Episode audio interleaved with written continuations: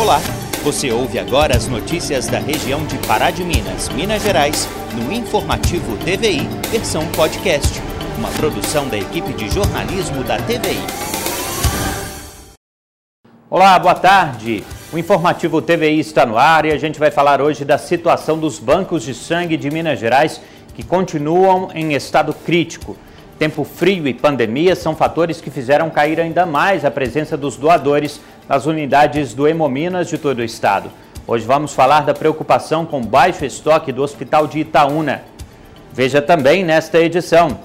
Já sobrecarregados com a crise econômica imposta pela pandemia, empresários agora quebram a cabeça para ver como vão pagar os empréstimos feitos durante os últimos meses.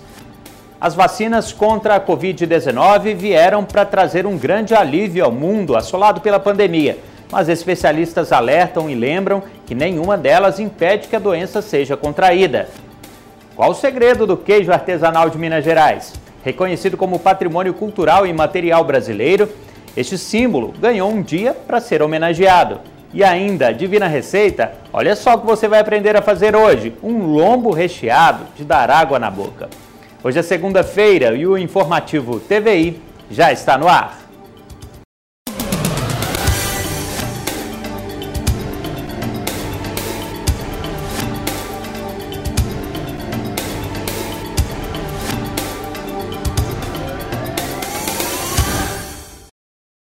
Muitas pessoas que têm problemas de visão têm como alternativa a troca do óculos pelas lentes de contato. O método é prático e seguro, mas precisa de alguns cuidados, como, por exemplo, a higienização correta para não provocar danos à visão. As lentes de contato são uma alternativa para quem quer deixar o uso do óculos para trás. Os objetos trazem modernidade, conforto e segurança. E depois da pandemia, de acordo com a oftalmologista especialista na área, o uso aumentou. Isso porque, com o uso das máscaras, não causa embaçamento como os óculos. Existem várias vantagens relacionadas ao uso da lente. Como nós já comentamos aqui, a questão da pandemia é, tem trazido a vantagem no sentido de não causar o embaçamento, como causa nas lentes dos óculos, né, quando a gente está usando a, a, máscara conjuntamente. É, pacientes que também têm altos graus né, de miopia, ou de hipermetropia, ou de astigmatismo, esses pacientes se beneficiam também com o uso da lente, porque quando a gente usa o óculos, às vezes o óculos fica muito grosso, né? Então, esteticamente não fica muito legal aquele óculos grosso. Então, a lente tem essa vantagem de fica imperceptível, né? Então, quem olha não sabe se aquele paciente é um paciente que tem um alto grau ou não. Existe a questão da qualidade visual também, pacientes, por exemplo, com astigmatismos irregulares, como os pacientes que têm ceratocone, né? São pacientes que se beneficiam muito do uso das lentes rígidas, porque são lentes que causam uma nova superfície na córnea. As lentes devem ser manuseadas com as mãos sempre limpas. A higienização deve ser feita para trazer mais segurança ao uso. É necessário respeitar o tempo e uso de cada material. Paciente tem que ser muito cuidadoso, muito responsável. É o que eu sempre explico para os meus pacientes, né? A gente precisa muito do paciente nesse processo, da colaboração dele. Então, ter muita higiene, lavar bem as mãos ao manusear as lentes, respeitar o prazo de validade das lentes, né? Então, aqui, por exemplo, a gente tem um exemplo de lente que é uma lente de descarte diário, né? Então, eu coloco a lente pela manhã e tiro a lente ao final do dia e descarto essa lente de contato. Aqui, por exemplo, a gente já tem um outro tipo de lente que é uma lente de descarte mensal. Então, ela dura 30 dias a partir do momento em que ela foi aberta. Então é muito importante ter esse cuidado também, respeitar o prazo de validade indicado pelo fabricante, lavar bem as mãos, usar as soluções multiuso adequadas. Para a saúde ocular, os pacientes devem procurar um oftalmologista para saberem se há orientações para o uso da lente. Cada caso deve ser analisado. Tem pacientes que não têm indicação para o uso de lente ou que precisam de tratar alguma patologia antes para poder preparar aquele olho para receber a lente. Às vezes o paciente tem o que a gente chama de conjuntivite papilar, né, que é uma reação alérgica importante, e se ele usar a lente junto com essa conjuntivite papilar, pode agravar essa alergia ocular. Então é importante primeiro a gente tratar bem essa alergia, né, deixar esse olho saudável para ele poder receber a lente de contato. Ou o paciente que tem, por exemplo, um olho seco, grave, que precisa primeiro tratar esse olho seco, né, para depois a gente iniciar o uso da lente de contato. A situação preocupante dos bancos de sangue, como a gente já mostrou aqui na TVI, não é exclusividade do Hospital Nossa Senhora da Conceição. Em Itaúna, a equipe do Hospital Manuel Gonçalves também pede socorro. Uma imagem triste é ver essa geladeira com apenas essas bolsas de sangue no estoque e por causa da pandemia, faltam doadores. É, antes da pandemia, a gente mantinha uma, um estoque de 30 a 40 bolsas de sangue. Dentre essas bolsas, todos os hemocomponentes, que é concentrado de hemácias, plasma, plaquetas. Hoje, a gente está mantendo um estoque de apenas de 15 a 20 bolsas, então o estoque ele praticamente caiu pela metade. Tatiana explica a diferença entre uma agência transfusional para um homocentro, local onde as doações acontecem. A Fundação Hemominas, ela capta o doador, ela faz a coleta de sangue, prepara todo esse sangue, armazena e faz a distribuição. Nós que somos a agência transfusional aqui no hospital, a gente apenas encaminha o doador e recebemos as bolsas prontas para que a gente possa fazer a transfusão.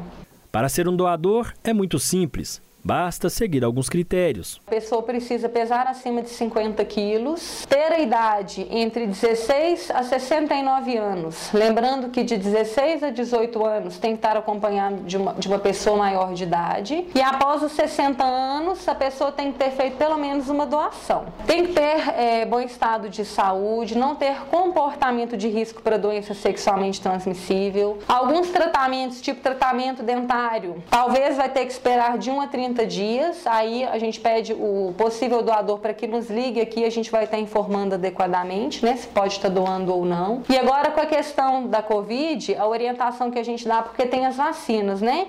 Então quem recebeu a vacina AstraZeneca tem que aguardar sete dias para doar. E quem recebeu a vacina Coronavac, dois dias. E a questão da vacina da gripe também impede a doação por 30 dias.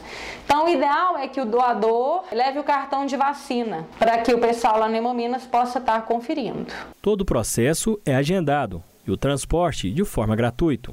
O hospital disponibiliza esse transporte gratuitamente toda sexta-feira, 7 horas da manhã, para levar esses doadores lá no Hemominas, em Divinópolis. Só precisa ligar e agendar a vaga desse doador no transporte, porque devido a essa pandemia, a gente não está sobrecarregando o veículo por questão de segurança. É importante, no momento do agendamento, orientar o nome do paciente que está sendo feita essa doação, né? O nome completo desse paciente e relatar que essa doação está sendo feita também aqui para o Hospital Manuel Gonçalves de Itaúna, para cair no nosso sistema. Os doadores que queiram ir no carro próprio diretamente lá no Hemominas, em Divinópolis, pode ir sem nenhum problema, tá? Só precisa ligar lá antes e agendar uma data e um horário específico com os captadores de lá. O PRONAMP, Programa Nacional de Apoio às Micro e Pequenas Empresas, foi transformado em uma política permanente com isso, a expectativa é que sejam concedidos 5 bilhões de reais em crédito. Mesmo assim, empresários já tão sobrecarregados com a crise econômica imposta pela pandemia se preocupam em como vão pagar os empréstimos. O cenário deste restaurante na região centro-sul de Belo Horizonte seria totalmente diferente se não fosse pela pandemia. As cadeiras não estariam vazias e dificilmente haveria todo este silêncio. Antes, quando a vida era normal, o Marcelo atendia em média 250 pessoas por dia. Hoje, de acordo com o empresário, movimento bom significa atendimento de no máximo 60 clientes. Infelizmente, nós fechamos uma casa, nós tínhamos duas, eram 15 funcionários. Hoje nós temos somente três funcionários, três colaboradores na equipe. A baixa demanda trouxe graves prejuízos ao negócio e, diante dessa situação, foi preciso pensar o que fazer e a que recorrer. O alívio só chegou com os programas de auxílio do governo federal e estadual para os empresários. No caso do Marcelo, foram três. Eu sou um dos poucos que conseguiu, via governo, tanto o Pronamp e no estado o BDMG. Então isso me salvou, me ajudou muito. É, é, eu, eu lancei mão também com relação à redução, à suspensão de contrato de trabalho e eu tenho certeza absoluta que eu não estaria com o meu negócio hoje funcionando se não fosse essas vias de empréstimo que eu, que eu tive. Se não fosse o Pronamp, o Programa Nacional de Apoio às Micro e Pequenas Empresas, e o BEM, Benefício Emergencial de Conservação do Emprego e da Renda, que permite a suspensão de jornada de trabalho e redução salarial, muitos empresários, principalmente do setor de serviços e comércios, já teriam fechado as portas por definitivo. Porém, depois de um pequeno refresco, chega a conta. E o desafio agora é conseguir arcar com o pagamento dos empréstimos e os compromissos assumidos. No Pronamp foi um fôlego, só que como nada voltou ainda para a normalidade, ele está começando a virar uma preocupação. Por quê? É um dinheiro que nós precisamos quitar as prestações, né? E, e, e é um valor que os empresários conseguiram pegar um valor consideravelmente alto para ser pago em tão pouco tempo quando é, esse projeto foi desenvolvido, né, pelo menos quem entrou no programa o ano passado, né, é, é foi planejado uma carência de oito meses na expectativa que depois desses oito meses a situação já tivesse sido normalizada, né? Mas a situação não normalizou, né? Isso é uma questão que o governo deveria avaliar, sim, né? Para alguns setores que não conseguiram voltar à normalidade nesse período, seria importante uh, estender esse período, esse período de carência, né? Uma pesquisa da Associação Brasileira de Bares e Restaurantes, a Abrazel, mostrou que quase 60% dos proprietários desses estabelecimentos em Minas tiveram dificuldades em pagar os salários no mês de maio. Aluguéis, fornecedores, salários, impostos, é, e são muitos compromissos que nós temos. Então, como nós ainda não conseguimos voltar para a normalidade das nossas vendas é, as nossas contas já voltaram ao normal. Né? Então a, a, conta realmente fica difícil de fechar. 58% dos empreendedores não estão conseguindo pagar o salário dos seus funcionários em dia. Isso é muito grave, pois são famílias que estão deixando de ter condição de se alimentar. 83% do setor está operando em prejuízo, não consegue nem mesmo saldar as suas dívidas. Então, o que a gente precisa nesse momento, da parte do governo, da aprovação da criação do Fundo Garantidor para Negativados. O Fórum Permanente de Micro e Pequena Empresa já apresentou uma minuta de um projeto de lei para a criação específica de um empréstimo que faça com que os empreendedores possam limpar o seu nome. O bem já voltou ativo em maio, depois de um longo período suspenso. Para se ter uma ideia da importância do benefício, somente no primeiro mês, quase 2 milhões de acordos foram firmados em todo o país.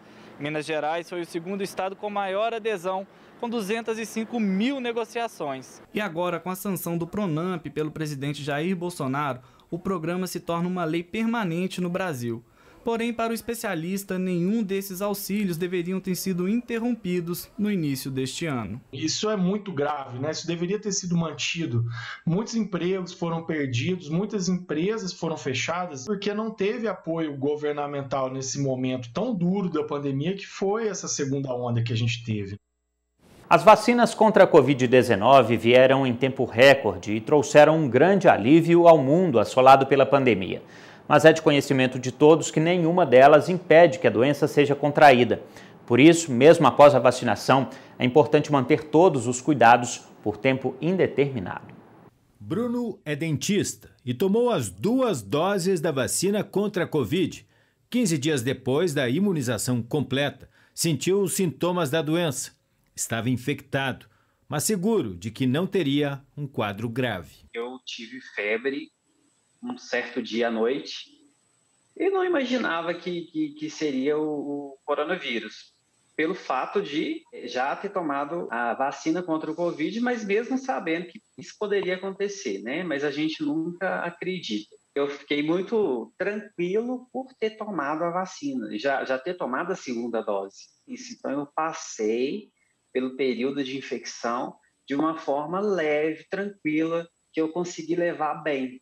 O caso de Bruno nos ajuda a entender a doença e também o valor da vacina, criada em tempo recorde pelos cientistas e que tem resultados efetivos de proteção, desde que tomemos alguns cuidados. O primeiro deles é que todos nós, claro, devemos nos vacinar. O segundo é não descuidar dos protocolos de saúde. Mesmo imunizados, nós podemos pegar Covid e passar para outra pessoa. E um terceiro ponto fundamental é que quem toma as duas doses da vacina no tempo certo, dificilmente vai ter casos graves de Covid e tampouco vai morrer dessa doença. As vacinas, elas nos protegem, protege principalmente contra os casos graves da Covid-19 e diminui significativamente a mortalidade pela doença. Ludmila trabalha na reabilitação de pacientes que tiveram Covid. A fisioterapeuta tomou as duas doses da vacina e mantém os protocolos de segurança, porque sabe dos efeitos desta proteção. A gente tem visto sequelas muito graves, né, de pessoas que tiveram internação prolongada, sequelas motoras, respiratórias, neurológicas. Então, é mais um motivo para a gente realmente estar atento e se cuidar, porque a gente sabe o tanto que essas sequelas têm trazido incapacidade para essas pessoas. Nós sabemos que tem pessoas que têm comorbidades, que têm imunodeficiências, então o sistema imune não responde plenamente à vacina e às vezes elas não soroconvertem. O que é soroconverter? Desenvolver anticorpos contra o SARS-CoV-2. Isso são a minoria. E daí a importância da gente continuar mantendo né, as medidas de higiene, de lavagem das mãos, de uso correto e adequado das máscaras, o distanciamento social, evitar as aglomerações.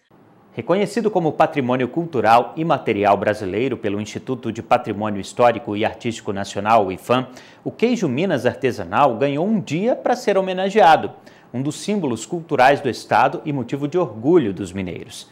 A iguaria é única, uma fórmula que guarda mistérios. Todo mundo sabe que os queijos de Minas têm um trem diferente. Mas o que é? É o que se pergunta quem prova essa iguaria e tenta entender o que faz os queijos daqui tão especiais. Uai, pensa o mineiro, é um trem daqui mesmo. Entendeu, né? Se você é mineiro, não tem mistério. Mas quem é de fora não entende nada. Que é o tal do trem? Tem algum segredo na receita que deixa o queijo daqui bom desse tanto? Bom, a explicação teve que vir de longe. Hoje se reconhece que o que torna os queijos artesanais de Minas tão diferenciados é uma série de fatores, incluindo os climas de cada região, as bactérias da fermentação de cada queijo, o jeito de fazer, a ação do produtor naquele terreno. Tudo isso e outras coisas juntas têm um nome: terroir é francês. Chique, né? Foi lá que surgiu o termo, sem tradução, usado para explicar a qualidade dos vinhos franceses. Importada para terras mineiras, a palavra ajuda a explicar o que é que o queijo tem.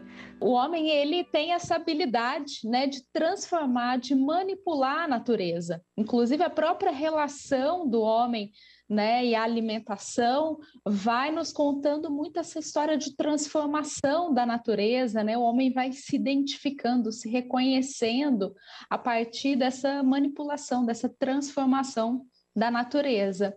Então, a definição da palavra terroir, ela não diz apenas né, da tipicidade desses terrenos, mas ela diz dos aspectos culturais, né, dos aspectos que esse homem faz essa intervenção nesses espaços. Hoje são nove regiões em Minas reconhecidas como produtoras de queijos artesanais.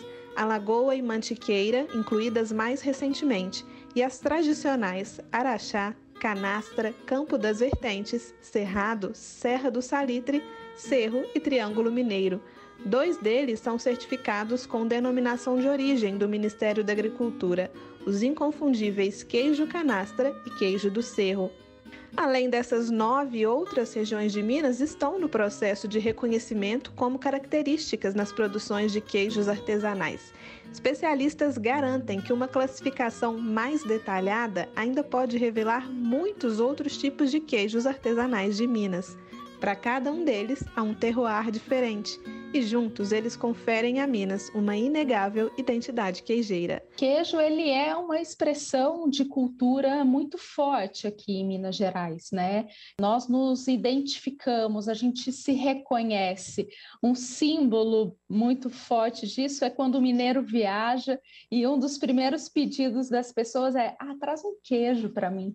No estado são mais de 30 mil produtores de queijos artesanais e a ciência prova o que a gente já vem falando, que cada queijo tem um trem só dele. Um estudo feito pela Universidade Federal do Rio de Janeiro analisou os queijos artesanais do Cerro. As cientistas fizeram uma série de estudos físico-químicos e os resultados foram surpreendentes. Indicaram que cada propriedade rural da região possui um microclima diferente que influencia na maturação e no terroir do queijo. Ou seja, mesmo dentro de cada terroir, cada peça de queijo mineiro é única. São muitas as riquezas de Minas, mas essa é especial. Ela alimenta, une as pessoas ao redor da mesa e, por mais que ganhe o mundo, só pode ser produzida aqui. A gente fica feliz que exista um dia só para ele, mas para a gente que é de casa, a celebração é todo dia, com mesa cheia, café e prosa.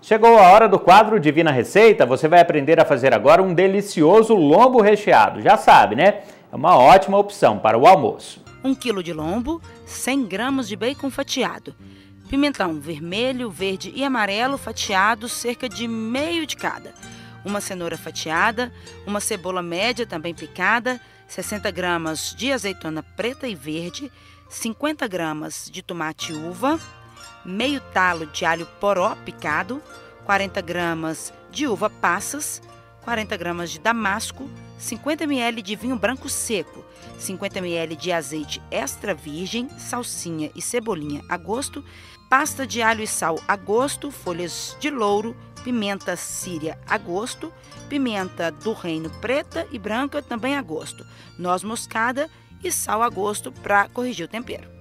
Inicialmente a gente pega esse lombo que tem a peça 1 um quilo, né? E a gente é, abre virando assim uma manta, né?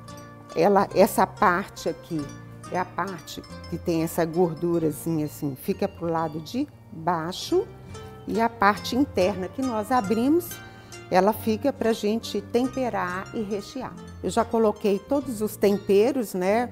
O vinho, o azeite, aqui numa salmoura que a gente vai temperar esse lombo, tá?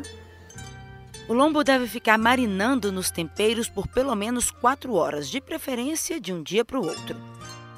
Sobre o lombo aberto, coloque o bacon, a cebola, a cenoura, os pimentões, o damasco, as passas, as azeitonas, o tomate, salsinha e cebolinha, alho poró e regue mais um pouco com azeite. Bom, agora nós vamos fechar esse lombo bem devagarzinho e a gente fecha ele que assim. Agora nós vamos amarrar, né, para firmar bem, para ele não abrir. Agora nós vamos colocar na forma, né? Mas antes eu vou retemperar ele um pouquinho. Essa parte ela fica para baixo, então vem para cá. Vamos cobrir agora com o papel alumínio a forma.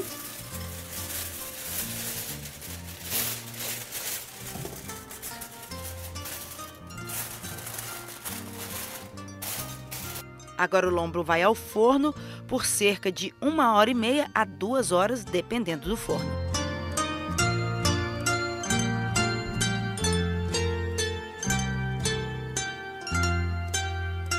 Vamos provar? Vamos provar. prato tá lindo. A gente está acompanhando aqui com uma farofinha. De castanha hum, portuguesa. Farofa de castanha portuguesa. Estamos chiques hoje.